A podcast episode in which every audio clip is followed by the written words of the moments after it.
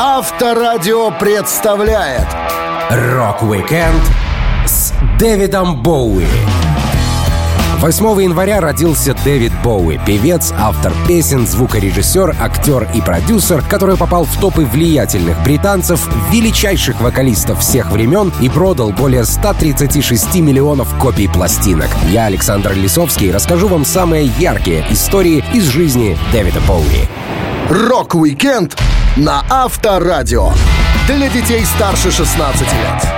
Хамелеон рок-музыки, мастер перевоплощений Дэвид Боуи, он же Дэвид Роберт Джонс, появился на свет в Лондоне. Мама и папа парня официально поженились уже после рождения малыша. Мать Дэвида работала в кинотеатре, а отец — в благотворительной организации. В дошкольном возрасте будущий певец показал всем, что он парень не промах. Малыш был активным, хулиганил, но учился хорошо, и к нему сложно было придраться. Когда Дэвиду стукнуло 6 лет, его отправили в школу. Трудно поверить, но парень занимался не только танцами и пением. Боуи довольно круто играл в футбол, но его увлечение музыкой оказалось сильнее. Один из бывших одноклассников музыканта рассказывал. Я помню, когда Дэвид начал учиться играть на саксофоне, ему было около 12 лет. Уже тогда он был не таким, как все. Кто из нормальных детей в то время сам выбрал бы саксофон? Разве что из-под палки. Но Боуи не такой, как другие. Он собрал группу под названием «Джордж и драконы», которая выступала на школьных мероприятиях. Мы все хотели быть рок-звездами, любили музыку, но не занимались так фанатично, как он. Помню, что Дэвид все время практиковался на саксофоне, и мы постоянно говорили ему, чтобы он заткнулся и дал нам отдохнуть. Я думаю, он уже тогда решил, что станет знаменитым. В средней школе Дэвид уже знал, как одеваться, причесываться и вести себя, чтобы стать настоящей звездой.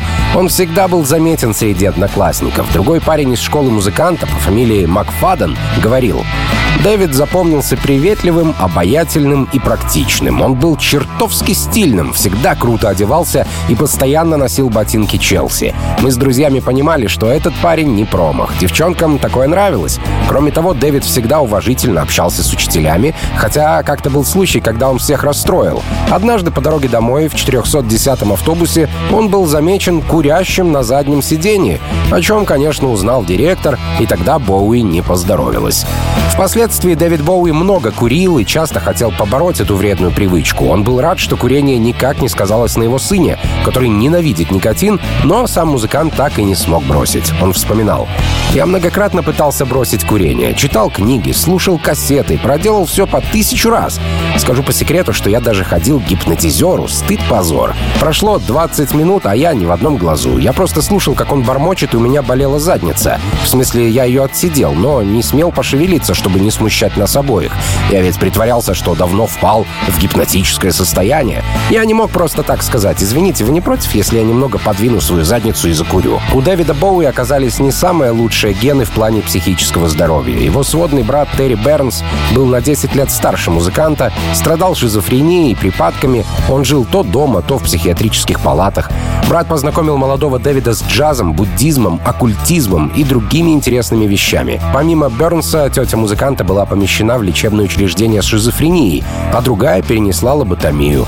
Боуи говорил, что это сильно повлияло как на него самого, так и на его музыкальные работы. В текстах песен на альбоме «The Man Who Sold the World» часто упоминалось о тонкой грани между психическим здоровьем и полным безумием, которое время от времени одолевало Дэвида с подростковых лет. Rock-Weekend с Дэвидом Боуи на Авторадио. Первые серьезные шаги в музыке Дэвид Боуи сделал благодаря своему сводному старшему брату Терри Бернсу, показавшему мальчику, что такое настоящий джаз. Очарованный звучанием саксофона, подросток подрабатывал в мясной лавке, чтобы купить свой первый в жизни розовый пластмассовый саксофон. А вскоре мама подарила ему альт. Уже в 13-14 лет парень начал брать уроки музыки у джазмена Ронни Росса. Первая группа Боуи называлась The Con Reds. Они делали рок-н-ролл на вечеринках. Это позволило позволило Боуи расширить свои навыки игры на саксофоне, гитаре, клавишных, губной гармонике, укулеле и ударных инструментах. Менеджер The Conrads Дэвид Хэтфилд спустя 55 лет после распада группы нашел в старой хлебнице первую запись Дэвида Боуи, который выступал в качестве вокалиста. Он рассказывал, «Мы решили, что сделаем пару гитарных инструменталов и одну оригинальную песню. Я выбрал I Never Dreamed, поскольку этот трек был самым сильным. Я также решил, что Дэвид способен сделать наилучшую интерпретацию этой песни. Так что это была самая первая запись голоса Дэвида Джонса. Мы отнесли ее в компанию Декка, и нам отказали. Уже позже мы предприняли вторую попытку, но тогда Дэвид аккомпанировал нашему новому вокалисту Роджеру Феррису. Начиная как саксофонист, записав единожды вокал по просьбе коллег из команды The Conrads, Дэвид недолго продержался в группе. Он не находил в музыкантах тех же пристрастий и взглядов, которых придерживался сам. Боуи делился. «Я не задержался в первой команде надолго. Да, Conrads были приятной компанией, но важна была также химия, понимание между участниками. Я ушел от них, потому что они не хотели играть Can I Get a Witness Марвина Гея, а во времена горячей юности это была очень важная для меня вещь. Дэвид Боуи долго шел к успеху. После первой группы он играл в команде The King Bees, потом в The Lower Third. Музыкант даже написал письмо бизнесмену Джону Блуму, нажившему состояние на продаже бытовой техники. Боуи предложил ему сколотить еще один миллион на раскрутке его группы, вложившись в музыкальный проект. Блум отдал бумагу агенту Лесли Конну, и тот заключил с Дэвидом первый контракт, который позже расторгли, поскольку не было ни продаж, ни успехов. Боуи говорил, «Я не умел писать песни, у меня это не очень хорошо получалось. Я заставлял себя быть хорошим сонграйтером, я стал хорошим сонграйтером. Но у меня не было никаких врожденных талантов. Я работал над тем, чтобы хорошо делать свое дело. И единственным способом научиться было наблюдение, как это делают другие. Марк Болан пел, что он вытанцевал наружу из утробы матери, родившись с талантом. Я не танцевал, я топтался на месте. Кстати, первая встреча еще не знаменитых Болана из T-Rex и Боуи произошла как раз в середине 60-х. Оба были амбициозные и вели своеобразную гонку за славой, стараясь опередить один одного. Боуи рассказывал. Знаете, как мы с ним познакомились? Это очень смешно. В середине 60-х у нас был один менеджер Лес Кон. Марк был стопроцентным модом, а я был кем-то вроде нео-бит-хиппи. Ни у меня, ни у Марка не было работы, и мы познакомились, когда одновременно ввалились в офис нашего менеджера, чтобы побелить ему стены. Мы белим стены в офисе Леса, и он спрашивает, «Где ты взял такие ботинки, чувак? Где ты нашел такую рубашку?» Мы тут же разговорились об одежде и швейных машинках, а потом начали хвастаться, кто из нас круче, при этом стоя с валиками и делая ремонт в офисе. Rock-Weekend с Дэвидом Боуи на Авторадио. Одной из самых запоминающихся особенностей Дэвида Боуи всегда были его глаза, которые, как кажется, на первый взгляд разного цвета. Но на самом деле радужная оболочка глаз Боуи одинаковая. Однако один зрачок потерял способность сужаться, и поэтому всегда выглядит широким, придавая больше мистики образом музыканта. Боуи не страдал заболеваниями глаз, всему виной была драка с его хорошим другом Джорджем Андервудом. Дэвид играл с Андервудом в группе The King Bees с 64 года. Они даже выпустили пластинку пластинку Лиза Джейн. Но до того, весной 62-го, когда парням было по 15 лет, Андервуд ударил Боуи прямо в глаз, что и вызвало травму мышц зрачка. Андервуд рассказывал. Мы с Дэвидом встретились, когда он подавал заявку на участие в мини-футбольном Кубке Бромли. Нам было по 9 лет. Боуи был уверенный в себе ребенок, который опережал всех по своим вкусам и талантам. Мы оба интересовались чем-нибудь американским или альтернативным. В те времена рок-н-ролл был не за горами, и мы хотели стать его частью. В 62 году обоим друзьям понравилась девушка по имени Кэрол. Как-то раз Джордж договорился с Кэрол о свидании, а Дэвид не мог этого допустить. Он солгал другу, сказав, что девушка изменила свое решение, хотя на самом деле она ждала его возле молодежного клуба. Андервуд вспоминает. Дэвид просто ловко обвел нас вокруг пальца. Когда я узнал правду, подумал, вот где чертов у... Целую ночь я был на взводе и не мог уснуть, а на следующий день услышал, как Дэвид хвастается своими успехами в автобусе. Был не совсем мой стиль, но я просто подошел к нему и ударил в глаз. Через неделю я пришел домой, и мой папа сказал, «Ты никогда не говорил, что ударил Дэвида?» Я беседовал с его отцом по телефону, парня срочно доставили в офтальмологическую больницу, и он мог потерять зрение. Я был в ужасе. Я пошел в больницу, чтобы увидеться с Боуи, и плакал перед его отцом, но в конце концов все закончилось хорошо. Врачи установили, что мышцы глаза были повреждены, и Дэвиду пришлось перенести две операции. После длительного восстановления у него остался парализованный, постоянно расширенный зрачок. В СМИ часто появлялись слухи, что музыкант специально обесцвечивает себе глаза, но это неправда. Дэвид родился с голубоватыми глазами, а из-за парализованного зрачка у него еще более необычная внешность. Сам музыкант говорил, что бы кто ни утверждал, на самом деле я не делал себе ни глаза, ни губы, ни какие-то другие части тела, кроме разве что зубов. Так что не стоит выдумывать мифы или верить в эти истории. Еще одна драка с участием Боуи и его другого приятеля произошла в 1979 году. Оппонентом стал Лу Рид, с которым Дэвид часто выступал и общался как до, так и после инцидента. По завершении шоу в Хаммерсмит Одион Боуи и Рид отправились в ресторан. Чак Хаммер, гитарист Лу Рида, говорил, «Мы сидели за столом, и в какой-то момент Рид спросил Боуи, будет ли он продюсировать предстоящий альбом The Bells, на что Боуи любезно согласился. Однако позже добавил, что будет работать с Ридом только в том случае, если он протрезвеет и приведет в порядок свои выступления. Рид, уже изрядно пьяный, как с цепи сорвался. Он словно в фильме перекатился через стол, схватил Боуи за шиворот и начал бить его по лицу. В конце концов Рида оттащили от Боуи и вывели из здания. Это было неожиданно, но, несмотря на драку, парни все же остались друзьями. Rock-Weekend с Дэвидом Боуи на Авторадио. Дэвид Боуи взял сценический псевдоним не столько для себя, сколько для других. Дело в том, что его настоящее имя, Дэвид Роберт Джонс, оказалось занято, поэтому нужно было его менять. Музыкант остановился на псевдониме Боуи, как на самом подходящем.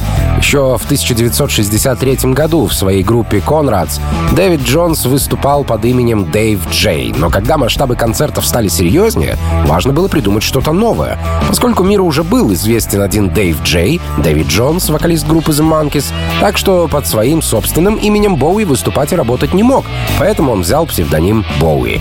Видимо, поклонники слегка достали музыканта вопросами о его прозвище, поэтому в своем открытом письме он расставил все точки над «и», написав Отвечая на ваш часто задаваемый вопрос, говорю, мое настоящее имя Дэвид Джонс. Я не особо должен оправдываться, почему решил его изменить. Но раз уж вы и так настаиваете, то знайте, что в те времена Дэвид Джонс играл в группе The Monkeys, обезьяны. Как-то ко мне подошел мой менеджер и сказал, «Дэвид, мы не хотим воспитывать еще одну обезьяну. Нам нужно придумать тебе хороший псевдоним». Пресса утверждала, что Дэвид Боуи с детства любил Мика Джаггера, а Мик рассказывал, что фамилия Джаггер на староанглийском означает «нож». В то же время Дэвид знал о существовании такого предмета, как нож Боуи, и решил стать Боуи. Это не совсем так, хотя Мик Дэвиду определенно нравился как музыкант. Боуи вспоминал. «Я мечтал стать Миком Джаггером не потому, что он был секс-символом, а потому, что чувствовал его образ. На заре существования Stones, когда они играли в основном каверы, музыканты не были очень известны. Я ходил на их концерт и спокойно пробирался к сцене. Нас, таких активных, было 5-6 человек. В то время это была фанатская база роллингов. Я никогда в жизни не видел ничего более бунтарского. Их шоу казались крутыми даже в те времена. У меня раньше было очень сильное чувство соперничества с Миком. Мы с ним почти как на ринге. Но это развеялось, когда мы оба добились всего, чего хотели. Псевдоним «Нож» Дэвид выбрал не из-за Мика, а из-за любви к книгам и приключениям. Музыкант вычитал про ножи Боуи у Берроуза. Он говорил, «Мне очень нравился роман «Дикие мальчики» Берроуза. Это мощная книга. Форма и стиль моей группы The Spiders from Mars сформировались на пересечении «Диких мальчиков» и романа Бёрджеса «Заводной апельсин». Это две весьма сильные работы, особенно мальчишеские банды с ножами Боуи у Берроуза. Я очень ими увлекся. Я вчитывался в каждую букву. Когда Дэвид описывал нож Боуи в одном из интервью, он немного ошибся. Настоящий нож Боуи назван в честь техасского бунтаря Джима Боуи, который в 1827 году получил огнестрельное и ножевое ранение в драке с шерифом, но победил его большим ножом со срезанным клинком. А Дэвид Боуи вычитал, что лезвие этого оружия двухстороннее, хотя по факту это не так. Это заблуждение еще больше вдохновило музыканта взять псевдоним Боуи. Он говорил, «Мне очень понравилась идея о том, что нож Боуи был заточен с обеих сторон сторон, поэтому он режет, как его ни крути. Я чувствовал, что в названии есть что-то ужасно двусмысленное, и у меня не осталось сомнений, что Боуи — мое новое имя. Кто знает, может, если бы не это заблуждение, Дэвид выбрал бы себе прозвище в честь другого ножа, и трек «Heroes» спел бы Дэвид Танто, Дэвид Хоукбилл или Дэвид Кинжал. Rock-Weekend с Дэвидом Боуи на Авторадио. Дэвида Боуи не просто так называют хамелеоном рок-музыки. За свою жизнь он сменил много сценических образов. Музыкант часто перевоплощался и придумывал себе самых невероятных персонажей. Боуи любил быть заметным. Его приятель Боб Солли рассказывал. Дэвид сильно гордился своими длинными светлыми локонами. Этот парень определенно отличается внешностью, что выделяло его из толпы. Я помню, как однажды Дэвид зашел ко мне домой с завязанными розовой лентой волосами. Люди в райончике жили еще те. Они могли могли прикопаться просто к длинным волосам, а тут еще и такое. Я говорю, боже мой, Дэвид, ты приехал из Бромли в таком виде? Он пожал плечами и ответил, ну да. Я такой, люди глазели на тебя. А он широко улыбнулся и сказал, о да, они аж позеленели. В этом весь Дэвид, ему важно было понравиться себе, а чужое мнение его не интересовало. Сам же Боуи утверждал, что за сменой образов скрывал самого себя, и выходить на сцену под маской какого-либо героя было намного проще, чем выступать один на один с публикой без масок, грима и костюмов. Первым персонажем Дэвида стал Зигги Стардаст. Музыкант говорил, мне стало очевидно, что я невыносимо застенчив. Мне было гораздо легче постоянно поддерживать образ Зиги. И на сцене, и в жизни. Кроме того, это было весело. Это было очень забавное притворство. Кто такой Дэвид Боуи и кто такой Зиги Стардаст? Так что одним из моих главных мотивов придумать образ была застенчивость. Быть Зиги мне оказалось гораздо легче. Раньше я никогда не чувствовал себя рок-певцом или рок-звездой или кем-то еще. Сейчас я понимаю, что Зигги — это самая яркая рок-звезда, которая только могла светить в то время. Зигги появился на свет в день выпуска альбома с длинным названием «The Rise and Fall of Ziggy Stardust and the Spiders from Mars». Персонаж прожил чуть больше года и был навсегда законсервирован Дэвидом в Лондоне в 73-м. Боуи рассказал историю Зигги Стардаста. Осталось пять лет, прежде чем планете настанет конец. Было объявлено, что человечество умрет из-за нехватки природных ресурсов. Зиги играл в рок-н-ролльной группе, но теперь никому не нужен рок-н-ролл. На планете нет электричества, чтобы исполнять эту музыку. Стардаст видит сон, в котором бесконечности говорят ему написать песню о пришествии звездных людей. Так он сочиняет «Starman» — песню надежды. Звездные люди приземляются где-то в районе Гринвич-Виллидж в Нью-Йорке. Поскольку они состоят из антиматерии, то используют кусочки тела Зиги для своей материализации. Они рвут его на части прямо на сцене под песню «Rock'n'Roll Suicide». Боуи никогда не зацикливался на одном образе. После Зигги публика встречала новое альтер эго Дэвида — Аладдина Сейна, того самого парня с нарисованной молнией на лице. Имя героя — игра слов, которая может читаться «A Led Insane» — «Безумный парень». В 1974 на альбоме Diamond Dogs Аладдин перевоплотился в Джека Хэллоуина с повязкой на глазу. А еще через год Боуи был в образе белого герцога. Уже в последние годы жизни образ Дэвида называли «слепой пророк». Музыкант никогда не сожалел, что ему приходилось хоронить один образ ради того, чтобы примерить другой. Он делился. Я думаю, что единственный раз, когда я вообще испытывал ностальгию по любому из этих персонажей, был, когда я смотрел старое видео Зиги Стардаст. А в целом я не оплакиваю прошлое. Я просто думаю, что работа сделана и надо идти дальше. Рок-викенд с Дэвидом Боуи на Авторадио. Дэвид Боуи никогда не говорил, что у него есть закадычный друг, без которого жизнь не мила. Тем не менее, у него хватало приятелей-единомышленников, настроенных с музыкантом на одну волну. Одним из таких товарищей по нотам и взглядам был Фредди Меркьюри. Первая встреча Меркьюри и Боуи состоялась, когда вокалист Куин еще не был звездой. В конце 60-х Фредди торговал на Кенсингтонском рынке.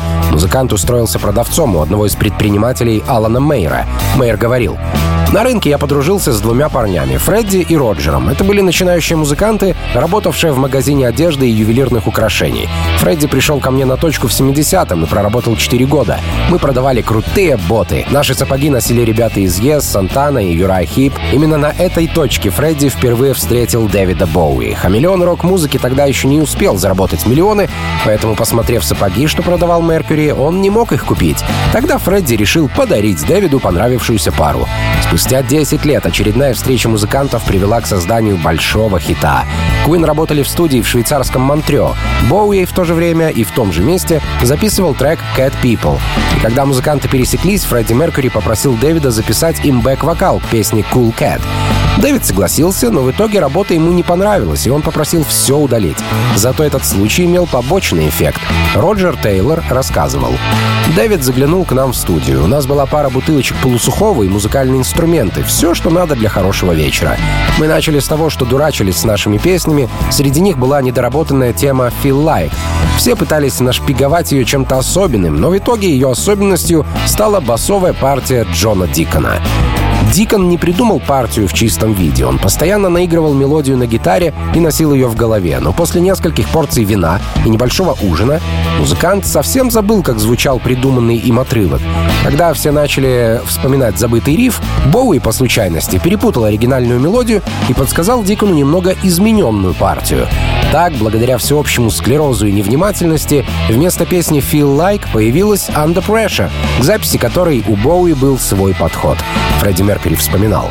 Работать с Дэвидом было чистым удовольствием. Еще когда я увидел его в бродвейском спектакле «Человек-слон», я сам впервые задумался об актерской карьере. Дэвид сыграл великолепно. Возможно, и я однажды созрею для фильма или спектакля, но пока у меня слишком много дел с Куин. У нас столько идей, что не хватает времени реализовать хотя бы малую часть. Сам же Боуи был куда сдержаннее в отношении к Фредди. Он воспринимал Меркьюри как профессионала и большого специалиста в своем деле, но никаких личных привязанностей к нему не чувствовал. Дэвид говорил, «За все годы мы с Фредди встречались два-три раза. Я считаю его остроумным, весьма неглупым, действительно очень театральным человеком. Но, честно говоря, я не знаю подробностей того, с чем ему пришлось жить, или того, что с ним случилось». Песня «Under Pressure», выстраданная после случайной встречи в студии, стала большим хитом, но никогда не исполнялась музыкантами совместно на концертах. Даже на Live Aid, участниками которого были Queen и Боуи одновременно. Рок-викенд с Дэвидом Боуи на Авторадио. Дэвид Боуи не был особо дружелюбным человеком и, как он признавался, не часто мог близко сходиться с другими. Но при всем при этом музыкант имел много хороших приятелей, одним из которых стал Игги Поп. Вместе они ездили в Москву и Берлин, вместе выступали на сцене. Боуи, будучи уже известным музыкантом, играл у Игги на фортепиано. Ради своего друга он первый раз за долгое время преодолел свой страх полетов. Дэвид рассказывал. После долгих путешествий наземным и морским транспортом я впервые сел на самолет ради Игги Попа. Я никак иначе не мог попасть на его тур. Кораблей не было, а подвести Джеймса я не мог. Чтобы играть на пианино в его шоу, я сел в этот дьявольски страшный для меня самолет. Это было первым шагом к преодолению фобии. Боуи не только играл на клавишах для Игги, он помогал писать ему песни и продюсировал крестного отца панк-рока. Поп говорил, что Дэвид постоянно подталкивал его к работе, и первая их встреча напрочь изменила жизнь Игги. Он вспоминал. Я познакомился с Боуи в Нью-Йорке в 71-м. Я останавливался в маленьком лофте публициста Дэнни Филдса. Была поздняя ночь, и Дэнни отправился на тусовку. А мне было лень, я остался смотреть телек. Дэнни позвонил мне с вечеринки и сказал, «Здесь есть парень, ты его заочно знаешь, приезжай к нам, я вас представлю друг другу».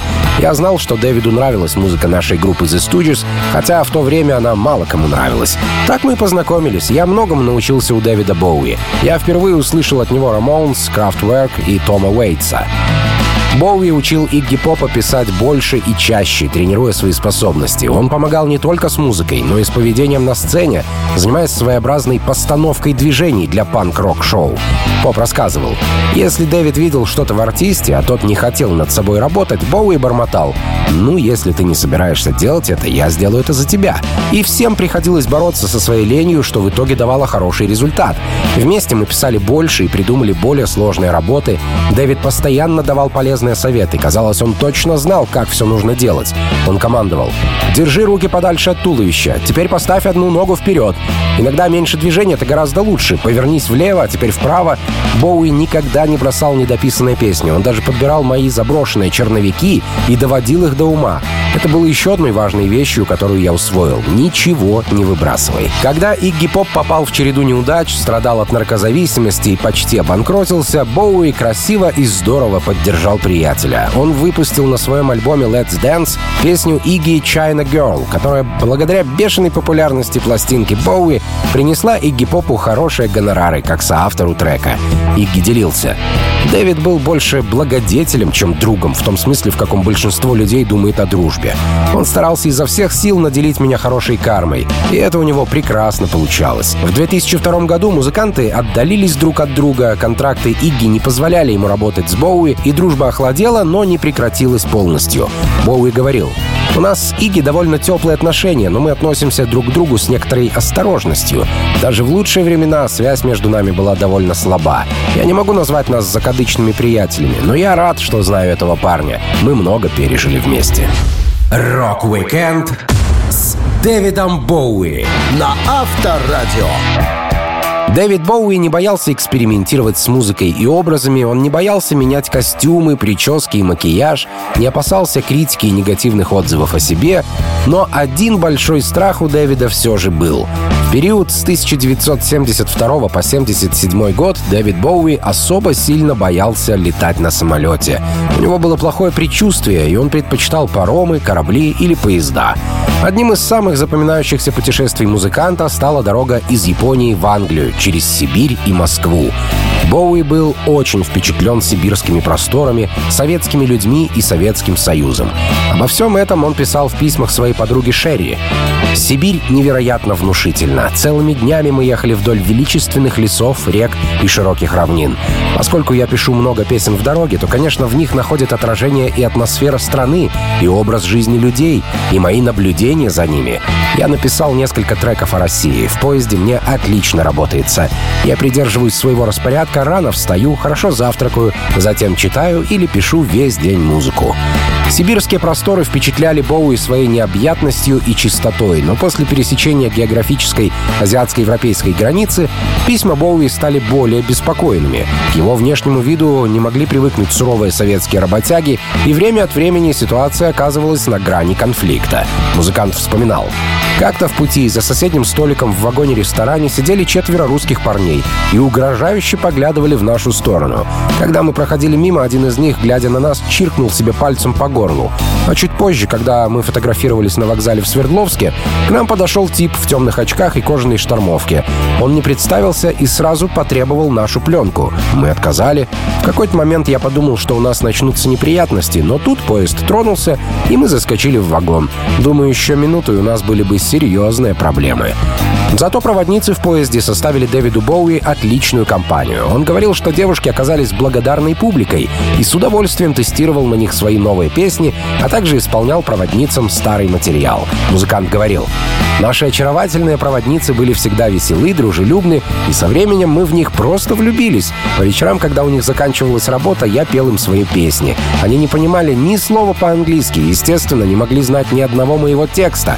Но это их совершенно не беспокоило. Они часами сидели напротив меня, улыбались, внимательно слушали, а в конце каждой песни смеялись и хлопали в ладоши. В их лице я обрел прекрасную аудиторию, и петь для них мне доставляло огромное удовольствие. Приехав в Москву, Дэвид Боуи не перестал удивляться. Он жил в гостинице «Интурист» и на следующий день после заселения пошел смотреть парад к 1 мая.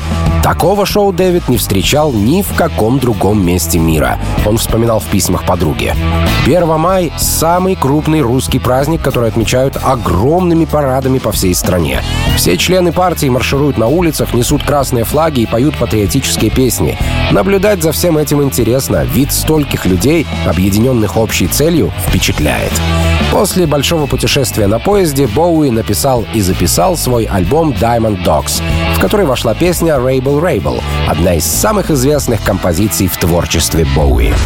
Рок-викенд с Дэвидом Боуи на Авторадио. Дэвид Боуи в первую очередь известен как музыкант, но по его театральным шоу несложно догадаться, что выступление на сцене и работа на киноплощадке для этого человека не чужды.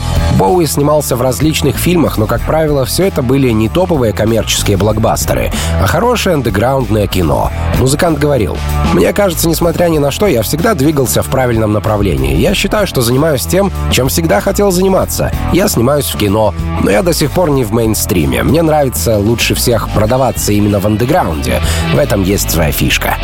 В своем кинодебюте в фильме «Человек, который упал на Землю» 1976 года Боуи играет главную роль инопланетянина, что прибыл на Землю в поисках воды для своей гибнущей от засухи планеты. Дэвид говорил, Я просто показал свое настоящее «я». У меня не было опыта работы в фильмах, поэтому я доверял своему инстинкту. Я учил слова для дня съемок, а потом играл так, как чувствовал. Это было не так уж и далеко от правды. Я действительно ощущал себя таким же отчужденным, как и этот персонаж. Я был совершенно не уверен в себе, поэтому прибегал к нехорошим излишествам. Я не был полностью трезвым от начала и до конца съемок. В это же время Дэвид работал над альбомом Station to Station. Он даже планировал записать саундтрек к своему первому фильму, но ничего не вышло. Тогда же музыкант встречался с мамой будущего гитариста Guns N' Roses Слэша. Он вспоминал. «Я рассердился на киношников без какой-либо причины. Я думал, что кинокомпания должна была нанять меня делать саундтрек, а не просто предложить идеи. Глупая детская обида, но в результате я просто забросил это дело. Ола Хадсон, а это мама Слэша, гитариста Guns N' Roses, была тогда моей девушкой. Я по вечерам укладывал маленького слэша в кроватку. Кто бы мог подумать. Короче, я устроил Олу костюмером в наш фильм. Она сделала всю одежду для кино, а потом сделала еще и одежду для тура Station to Station. Боуи предлагали роли в других фильмах. Например, сыграть вместе с Майклом Кейном и Дональдом Сазерлендом в ленте «Орел приземлился» о том, как во время Второй мировой войны немцы планировали выкрасть Уинстона Черчилля. Музыканту даже предлагали сняться в кино про Фрэнка Синатру, но сам Фрэнк был резко против. Дэвид рассказывал. Дочь Фрэнка, Нэнси, однажды имела глупость предложить мне сыграть Синатру в кино. Боже, он был в ярости. «Не хочу, чтобы меня играл какой-то пи***». Он был в полном ужасе от того, что зрители меня могут принимать всерьез. Он ненавидел длинные волосы и все английское. Одной из необычных работ Боуи стала озвучка персонажа в мультфильме про губку Боба. В пятом сезоне, в ноябре 2007 года, в сериале появился Лорд Его Величества, которого озвучивал Дэвид Боуи. Продюсер мультфильма Пол Тибет вспоминал. Мы обращались к Дэвиду с просьбой озвучить персонажа Лорда. И он тут же согласился, потому что всегда смотрел губку Боба вместе с дочкой. Я полетел в Нью-Йорк, чтобы записать его голос. Ну а какой человек в здравом уме упустит шанс познакомиться с Боуи? А потом он написал в своем блоге, что это лучшая озвучка мультика, какую он когда-либо слышал. Можно и не говорить, что я прыгал от счастья. Позже Боуи хотел поработать над мюзиклом «Спанч Боб», но за неимением времени просто предложил создателям выбрать любую из его готовых песен. Так трек «No Control» в свежей адаптации получил новую жизнь в подводном мире. Рок-викенд с Дэвидом Боуи на Авторадио. Жизнь Дэвида Боуи, его взгляды и убеждения значительно изменились, когда родился сын музыканта Зоуи. Дэвиду было 24 года, когда мальчик появился на свет. Он делился. «Думаю, что для меня все огромным образом изменило рождение сына. Поначалу я был напуган, не хотел вовлекаться, а потом меня стало заботить только его будущее. Мое собственное будущее проходило мимо, и меня это не волновало. Как Дэвид не старался вовлечь сына в музыку, у него это не вышло. Зоуи рассказывал. Папе очень хотелось научить меня играть на каком-нибудь инструменте. Он предлагал мне ударное, но я отказался. Саксофон — нет. Пианино — нет. Гитара — спасибо, но нет. Бедный папа, он придумывал тысячи способов, но на меня ничего не действовало. Он говорил, ты должен сначала научиться, тогда станет интересно. А я ему, ну я не хочу учиться. Мне было скучно, и все тут. Сын Дэвида Боуи не любил быть на виду, не любил внимание прессы и вспышки фотокамер, но все это преследовало парня по пятам. Зоуи жаловался. «Я с детства ненавижу фотокамеры. Каждый вечер, когда мы уезжали после концерта, я первым проскальзывал в машину за широкими спинами охранников, следом в тачку влетал папа, чтобы они не смогли сфотографировать нас вместе. Женщина, которая присматривала за мной, обхватывала меня руками, заслоняла собой, а я наклонял голову, чтобы никто не делал фото. Просто добраться до машины, чтобы ехать домой, каждый раз оказывалось очень непростой задачей. В то же время, благодаря концертам отца, Зоуи познакомился с интересными людьми. Он мог запросто пообщаться со своими музыкальными кумирами, которые выступали с Дэвидом или просто приходили послушать Боуи. Для мальчика за кулисье стало игровой площадкой, он вспоминал. За сценой я чувствовал себя как дома. Я слышал аплодисменты, шум в зале, но в основном я проводил время просто болтая или играя с Роуди. Знаете, такие большие противоударные ящики, в которых перевозят оборудование. Здоровенные сундуки из толстого металла, внутри набитые мягким пенопластом. Ну вот, я залезал внутрь и просил Роуди, чтобы они меня покатали, будто бы я еду на карте. Посещая с отцом съемочную площадку, Зоуи влюбился в кинопроизводство. Он наблюдал, как строят декорации и работают гримеры. Один раз парень испугался, когда для фильма «Голод» его отца загримировали под старика. Боуи подарил сыну кинокамеру и показал, как работают кинематографисты. Зоуи вспоминал. «Папа учил меня, как делать раскадровку, как написать сценарий, как устанавливать свет и так далее. А еще он научил меня склеивать пленку и работать с монтажным столом. У меня была большая синяя коробка, набитая эскизами и сценариями. Я брал с собой на концерты своих игрушечных героев и снимал фильмы про «Звездные войны», пока папа выступал на сцене. Став взрослым, Зоуи снял фильмы «Warcraft», «Луна-2012», «Исходный код» и другие. Он совершенно не слушает музыку, сравнивая ее со скучным бухгалтерским учетом, даже несмотря на то, что папа посвятил ему одну из своих песен. Рок-викенд Дэвидом Боуи на Авторадио.